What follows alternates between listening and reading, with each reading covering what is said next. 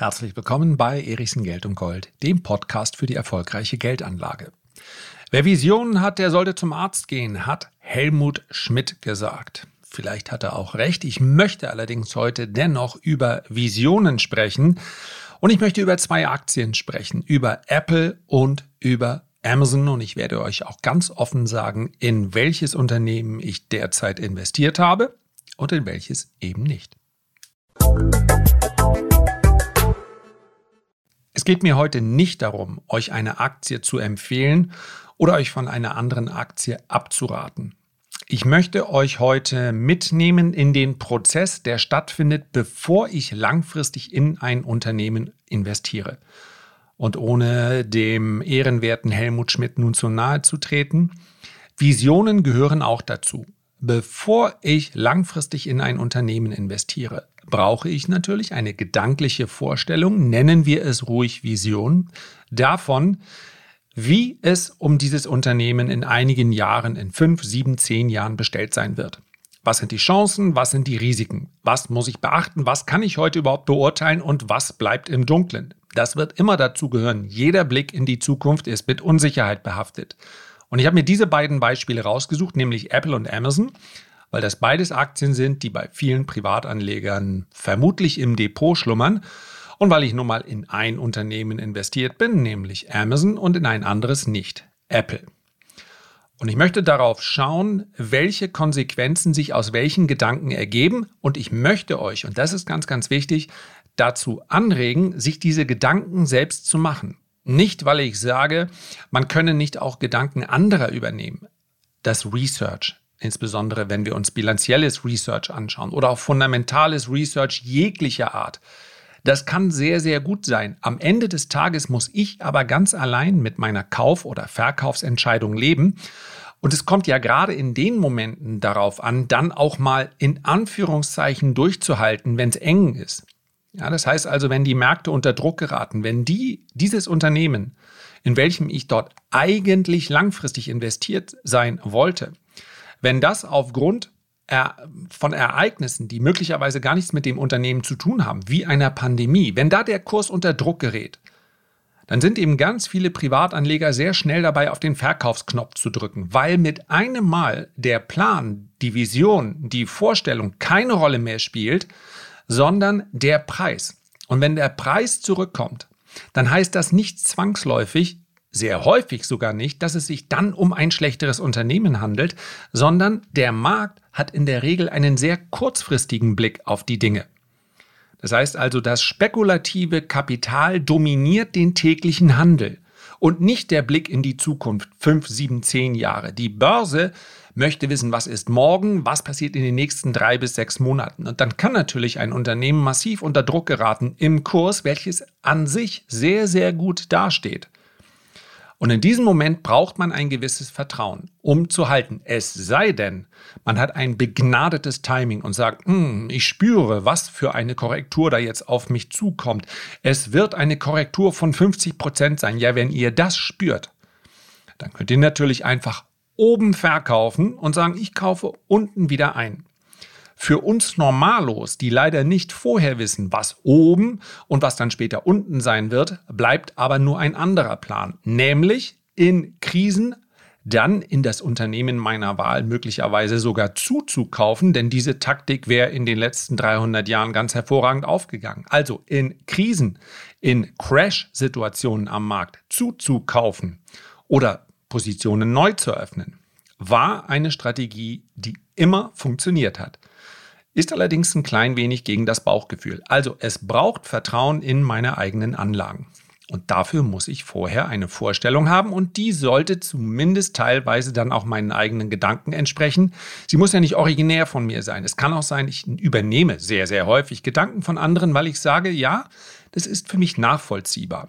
Aber diese, naja, manchmal sind es auch nur 15 Minuten, manchmal ist es auch ein bisschen mehr. Diese Zeit, sich damit auseinanderzusetzen und zu sagen, okay, ich kann es wirklich nachvollziehen, die sollte man sich geben. Und ich habe ja beispielsweise im ersten Podcast, in der ersten Folge dieser Woche, bei Kryptowährungen auch beschrieben, was passiert, wenn ich das eben nicht mache. Wenn ich sage, Ich kann nachvollziehen, was er über diese Kryptowährung sagt, aber tatsächlich ist es weiterhin, ja, ich, ich schaue auf ihn und wenn er mir etwas anderes erzählt, muss ich das auch glauben. Das ist dann immer etwas Spekulativeres. Dann werde ich immer in der Gefahr sein, dass ein zu volatiler Preis, in der Regel, wenn er gegen mich läuft, mich dazu veranlasst, dann zu verkaufen, weil dieses Vertrauen eben nicht echt ist. Ich habe mir nicht selber das erarbeitet, dieses Vertrauen, sondern ich vertraue in dem Fall jemand anders. Das ist auch okay. Und bei Kryptowährung entscheide ich mich deshalb zu sagen, okay, mein Stop ist bei Null. Das ist eine Spekulation. Ich kaufe, wenn das aufgeht, sehr, sehr schön. Und ich möchte auch dabei sein, weil die Branche für mich sehr interessant ist. Aber wenn nicht, ich kann euch nicht sagen, ob das Ding bei der Hälfte des Preises dann jetzt ein Kauf ist oder nicht. Also am besten gleich als hochspekulative Anlage abhaken, investieren, was man bereit ist zu verlieren. Und dann, ja, nennen wir es ruhig hoffen, dass es eben anders kommt, dass die anderen, denen ich dort zugehört habe, mit ihrer Analyse recht hatten. Im Aktienbereich, auch das habe ich da schon angedeutet, fällt es mir sehr viel einfacher. Denn worum geht es? Am Ende des Tages geht es darum, dass ein Unternehmen Geld verdient für seine Aktionäre. Dieses Geld kann heute verdient werden oder durch Investitionen erst in der Zukunft. Beide Unternehmen, sowohl Apple als auch Amazon, verdienen Geld. Und zwar richtig viel Geld. Deswegen sprechen wir vermutlich auch von einer gewissen Systemrelevanz bezogen auf den Aktienmarkt. Das heißt also, selbst wenn ich gleich andeuten sollte, dass dieses Unternehmen oder jenes Unternehmen besser oder schlechter läuft, dann geht es nicht um den Niedergang. Ja, bei Marktkapitalisierung jenseits der, jenseits der, der Billion, da sprechen wir natürlich auch über eine, über eine Marktmacht, die es unwahrscheinlich erscheinen lässt, dass innerhalb weniger Jahre das Ganze dann erodiert. Zumal Apple und Amazon beide in jede neue technische Entwicklung hinein so massiv investieren können, indem sie einfach sich ganze Teams kaufen, Unternehmen kaufen und, und, und. Das ist halt auch ein, eine, ja, eine aufsteigende Sonne gewesen oder zwei, mehrere aufsteigende Sonnen. Wir müssen sicherlich Google, Microsoft, Facebook noch mit dazu nennen in Zeiten des nahezu unbegrenzten Kapitals. Beide, sowohl Apple oder Amazon, brauchen, bräuchten praktisch kein Fremdkapital. Ja, weil der gewisse Einsatz eines Fremdkapitals wohl auch steuerlich Sinn macht bei diesen Unternehmen, nehmen sie es hin und wieder in Anspruch. Aber die verdienen so viel, dass sie praktisch jede Übernahme aus Reihe 2, 3, 4, 5, jede Übernahme aus der Kriegskasse stemmen könnten, wenn sie es denn wollten. Vielmehr ist das Problem, dass für diese Unternehmen selbst große Übernahmen kaum noch eine Rolle spielen. Also wenn wir uns anschauen, was Amazon Whole Foods Market ist, das wird, ich glaube, 14 Milliarden.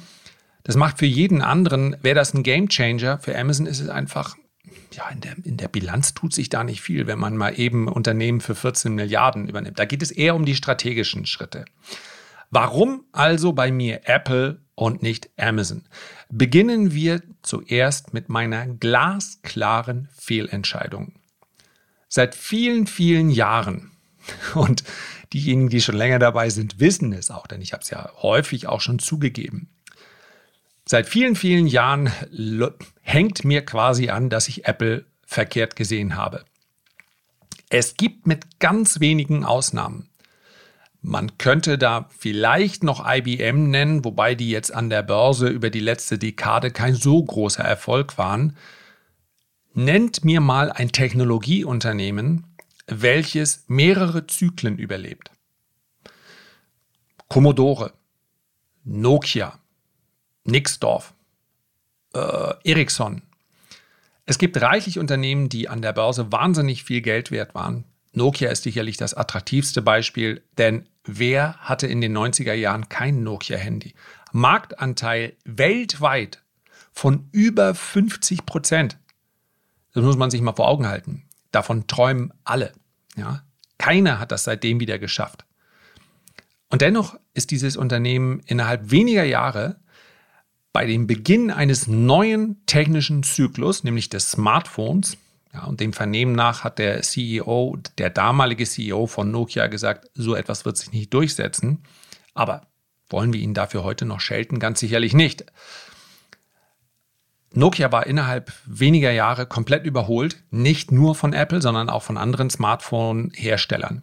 Und so etwas sehen wir immer wieder. Der erste PC, die ersten äh, technischen Neuerungen, immer wieder Hersteller, die dann da waren, Compaq, Hewlett Packard, und dann wieder verschwunden sind. Warum? Weil jüngere, neue, schnellere Unternehmen sie überholt haben. Das heißt also, es hat einen Grund, dass in den großen Investorendepots, ja, Peter Lynch, Warren Buffett ähm, und, und, und, wenn wir uns das anschauen, in den letzten Jahrzehnten, ja, eigentlich 100 Jahre Börsengeschichte, dann waren dort sehr häufig Technologieaktien und dazu muss man sagen, dass natürlich Technologie vor 50, 60 Jahren gab es das auch schon, war eben damals, ja, selbst Eisenbahn war mal eine neue Technologie. Technologieaktien haben häufig eine untergeordnete Rolle gespielt. Und zwar deshalb, weil diese Investoren wussten, Technologie läuft in Zyklen ab. Und wenn dieser Zyklus endet, dann schaffen es die allermeisten Unternehmen nicht, in den nächsten Zyklus mit reinzukommen, weil sie zu langsam sind, zu träge. Und das war der Grundgedanke bei Apple. Und von außen betrachtet hatte ich und habe ich immer noch heute manchmal den Eindruck, was, what's next? Ja, wie war das noch mit Steve Jobs am Ende seiner äh, der großen Produktvorstellung? Well, there's one more thing. Und am Ende kam dann immer das iPad oder der iMac oder ja, ich erinnere mich auch noch sehr gut an den iPod. Ja, die, die Musik zum Mitnehmen und das Ding war haptisch, also es war, es war ganz fantastisch. Und eine riesen Erfolgsgeschichte. Nur was machst du, wenn diese Erfolgsgeschichte nicht weitergeschrieben wird? Wenn du eben nichts Neues äh, liefern kannst? Dann macht es dir offensichtlich nichts aus, denn Apple hat unter dem Strich relativ wenig Neues geliefert und ist dennoch eine Cash-Cow. Also, ich möchte die Sache gar nicht klar oder gar nicht schönreden. Ich habe die Entwicklung von Apple so nicht kommen sehen. Ich habe insbesondere nicht gesehen, wie lange sie in der Gunst der Anleger bleiben würde und was man sicherlich auf der Habenseite eindeutig platzieren muss bei Apple, ist eine Pricing Power, also eine Preismacht, wie sie wohl kein anderer Hersteller auf, diese, auf diesem Planeten hat. Das heißt also, Apple hat hochwertige Produkte, keine Frage, sonst wäre der, wären die, die Apple-Anhänger, die Apple-Käufer, die Apple-Konsumenten wären nicht so treu und sie sind extrem treu Apple hat auch noch eine enorme Preismacht. Ist häufig, das sieht man auch in Tests, 30, 40, 50 Prozent teilweise doppelt so teuer wie vergleichbare Geräte. Und ja, bitte, ich bin kein Techie. Wer sagt, vergleichbare Geräte gibt es nicht, alles gut, dann gibt es das nicht. Wir sind uns aber einig, dass sie im hochpreisigen Segment sind und das Ganze wird bezahlt. Ja, das, ich hab's, bin gerade, wo bin ich da gewesen? Ich meine, in, durch welche Stadt bin ich gelaufen? Also so viel unterwegs bin ich auch nicht gewesen. Ich meine, es war in Düsseldorf, eine Apple Store. Schlange, eine lange Schlange davor.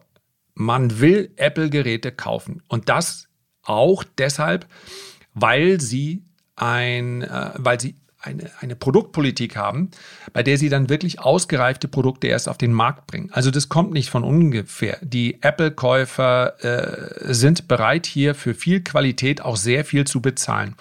Und deswegen hat Apple etwas, was ganz, ganz wichtig ist, um dein langfristiges Überleben zu sichern, Margen. Eine wirklich gute Nettomarge ist enorm wichtig, auch in schweren Zeiten, denn das heißt, du verdienst Geld. Immer. Ja, das ist zum Beispiel etwas, was man Xiaomi teilweise vorgeworfen hat, dass sie viele neue Wege gehen, um dann später irgendwann mal in diese Position zu kommen, die, äh, in die Apple heute schon ist. Aber die Margen bei Xiaomi sind viel, viel niedriger, weil Xiaomi nicht diese Pricing Power hat. Das heißt, die Produkte sind sehr viel günstiger. Und diese gesamte Strategie, ob die aufgeht, ja, ohne diese Margen, das ist die Frage. Wobei Xiaomi auch einen, einen rasanten Weg geht, ist aber sicherlich im, in einem sehr viel früheren äh, Stadium noch. Ich bin nicht in Xiaomi investiert. Dann haben wir das Servicegeschäft bei Apple, welches, wenn irgendjemand mal ein, ein Buch schreiben möchte darüber, wie du es perfekt machst, dann nimm das Servicegeschäft. 98 Prozent der User von Apple verwenden Apple-Produkte wieder und wieder und wieder und natürlich auch die Apps drumherum und, und, und. Also, Apple verdient Geld.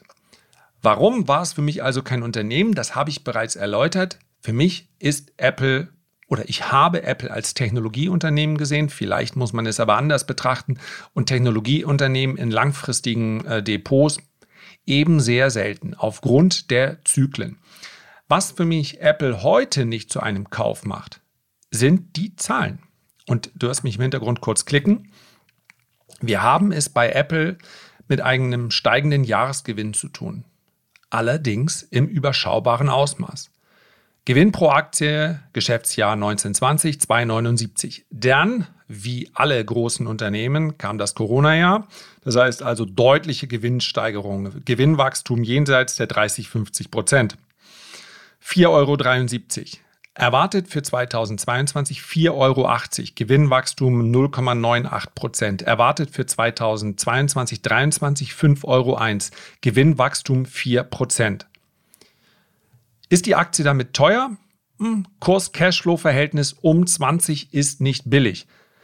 Aber die Frage, bevor ich ein Unternehmen kaufe, ist ja nicht, ist dieses Unternehmen teuer oder billig, sondern wie sieht es mit anderen Unternehmen aus in dieser Größenordnung? Und meines Erachtens muss man die großen vier, fünf Unternehmen letztendlich in eine Kategorie stecken. Obwohl Microsoft, Apple, Facebook, Amazon, ganz unterschiedliche Geschäftsmodelle haben, sieht man, dass ihre Kursverläufe stark miteinander korrelieren. Das liegt auch an der hohen Gewichtung. Google muss man selbstverständlich noch dazu nehmen. Und dementsprechend, wenn ich den Plan hätte, alle fünf zu kaufen oder auch nur drei davon, dann habe ich in meinem Depot eine relativ hohe Korrelation zueinander. Das heißt also, ich betrachte nach wie vor jedes Unternehmen einzeln und komme dann zu dem Schluss, dass für mich persönlich, ja, wir sind ja immer noch bei der Vision, was ist in fünf Jahren, Amazon das vielleicht sogar riskantere, aber bessere Unternehmen ist. Denn bei Apple und unter dem Strich wird der Markt immer, gerade in schwachen Zeiten, also wenn wir mal in einen Bärenmarkt kommen, das ist als Erläuterung für diejenigen, die erst in den letzten Monaten dazu gekommen sind, das ist eine Phase an der Börse, wo Tristesse herrscht, wo über Wochen und Monate die Kurse abbröckeln. Mal schneller, mal etwas langsamer, aber grundsätzlich zeigt der Trend nach unten. Das gibt auch. Und dann trennt sich die Spreu vom Weizen. Tatsächlich ist der große, letzte große Bärenmarkt mehr als zehn Jahre her. Aber schließlich und endlich sind wir an der Börse und auch die verläuft in Zyklen. Das heißt, ich würde nie ausschließen, dass es mal wieder dazu kommt, auch wenn Katie Wood meint, we are not in a bubble. Ja, ein Bärenmarkt muss nicht aus einer Bubble herauskommen. Ein Crash kommt häufig aus einer Bubble heraus. Was gefällt mir an Amazon also besser? Das Geld verdienen. Ich habe gerade eben den Gewinn pro Aktie angesprochen. Ja, wir haben äh, Geschäftsjahr 2020 lassen wir das Gewinnwachstum von 80 Prozent mal außen vor, denn wie gesagt, das Corona-Jahr wird bezüglich seines Wachstums bei diesen Unternehmen, ähm, ja, das wird in Stein gemeißelt bleiben. So etwas ist nicht zu wiederholen auf Dauer. Aber nehmen wir die Earnings im Jahr darauf. 45 Euro pro Aktie. Ja, das kann man nicht eins zu eins miteinander äh, vergleichen. Also Bitte, die Anzahl der Aktien spielt da auch noch eine Rolle. Jetzt nur der, das prozentuale Wachstum ist entscheidend. Liegt bei rund 27 Prozent. Bei 2000, für 2022 bei rund 28 Prozent. Für 2023 estimated, also erwartet 36 Prozent. Und das Kurs Cashflow-Verhältnis für die Jahre 22 und 23 liegt bei 19 und bei 16, liegt also, obwohl Amazon immer als das Unternehmen galt, welches höher bewertet war. Dieses Kurs-Cashflow-Verhältnis liegt bei Amazon unterhalb der Bewertungskennzahlen, die wir bei Apple gesehen haben. Dass übrigens der Gewinn pro Aktie bei Apple häufig dennoch stärker ansteigt, liegt daran, dass Apple, und das möchte ich nicht als Malus sehen bei einem Unternehmen, welches ja das Ganze aus den eigenen Mitteln stemmen kann, liegt an den Aktienrückkäufen in mehr oder weniger starkem Ausmaß kauft Apple eigene Aktien zurück. Das heißt, der Gewinn pro Aktie steigt dann zwangsläufig auch, wenn das Gewinnwachstum sehr gering oder gar nicht vorhanden war. Ja, weil sich der Gewinn auf weniger Aktien verteilt. Gewinn pro Aktie muss damit zwangsläufig steigen. Aber diese Kennzahlen gefallen mir bei Amazon schlicht und einfach besser. Und vielleicht bin ich da zu sehr Bewertungspurist, dass ich sage, hm, das ist vielleicht das, worauf es langfristig ankommt. Was verdient denn ein Unternehmen wirklich und ist dieses Wachstum nachhaltig? Und diese Strategie bei Amazon, sich dieses Wachstum teilweise zu erkaufen und häufig auch, und das ist wieder etwas, wo vermutlich Amazon ähm, in bestimmten Phasen dann auch unter Druck kommen wird an der Börse, häufig auch durch Try and Error. Das heißt, Amazon hat wahnsinnig viele Projekte verschiedenster Größenordnung, also ein paar hundert Millionen sind ja dann nichts, die gestartet werden, die aber auch wieder eingedampft werden. Aber das möchte ich letztendlich. Amazon ist fast wie eine Beteiligungsgesellschaft in viele verschiedene Bereiche hinein. Autonomes Fahren, ja, ob wir den Weltraum mehr als Spielerei sehen sollen oder ob da mehr dahinter steckt, wer weiß es. Also Amazon ist in wahnsinnig vielen Bereichen aktiv und das kostet natürlich auch Geld. Das war von Anfang an, wenn man so will, der große, große Spiels, äh, Spielplatz von Jeff Bezos. Innovation, Wachstum und die Aussage, wenn wir nichts machen, werden wir in fünf Jahren keine Rolle mehr auf der Welt spielen. So verhält sich das Unternehmen. Und dementsprechend erhalte ich hier mehr Diversifikation. Apple ist viel puristischer. Ich kann bei Apple genau sehen, wo das Geld herkommt. Ich kann sehen, wie sie Geld verdienen. Bei Amazon ist es sehr viel schwerer zu sagen. Es ist beinahe ein Gemischtwarenladen. Aber für mich ist genau dieser Gemischtwarenladen langfristig weniger Risiko, weil ich sage, die haben praktisch die optimale Ausgangssituation. Sie haben Geld, sie haben Ideen, sie haben Innovationskraft ich kann die Vision von Apple auf fünf Jahren daher eigentlich viel schwerer zeichnen, weil es vielschichtiger ist. Aber zu meinem persönlichen Risikoprofil, zu sagen, gerade solche Dinge, die ich privat ja nie umsetzen könnte, da bin ich gerne beteiligt, passt das besser. Und schließlich und endlich sollte das Smartphone beispielsweise durch irgendein technisches Gerät und man sollte sich hüten zu sagen, das kann nicht passieren. Das ist in der Vergangenheit häufig ins Auge gegangen. Sollte das Smartphone überholt sein in seiner Funktionalität, wir also andere Geräte verwenden, dann bekommt Apple ein Problem. Fraglos. Und deswegen nochmal, das soll nicht verstanden werden als verkauft jetzt eure Apple-Aktien. Aber bei das, das, dieses Smartphone, das, das iPhone ist extrem wichtig für das Geschäft von Apple. Bei Amazon gibt es natürlich den E-Commerce-Bereich, der ist sehr wichtig. Wir haben Amazon Web Services. Wenn morgen also die Welt keine Cloud mehr bräuchte, ja, dann wäre das ein unheimliches Problem für Apple. Nur wie wahrscheinlich ist das, dass morgen keine Daten mehr gespeichert werden müssen? Apple ist gerade mit eingestiegen in diese mm, ja, Vorherrschaft, was Quantencomputer angeht auch, auch wieder ein Bereich, wo ich sage, da stoße ich an meine Grenzen. Binär heißt also entweder 1 oder 0, aber ein Quantencomputer kann beide Zustände gleich haben. 1 und 0 und dadurch ergibt sich eine Reihe von Möglichkeiten und over and out.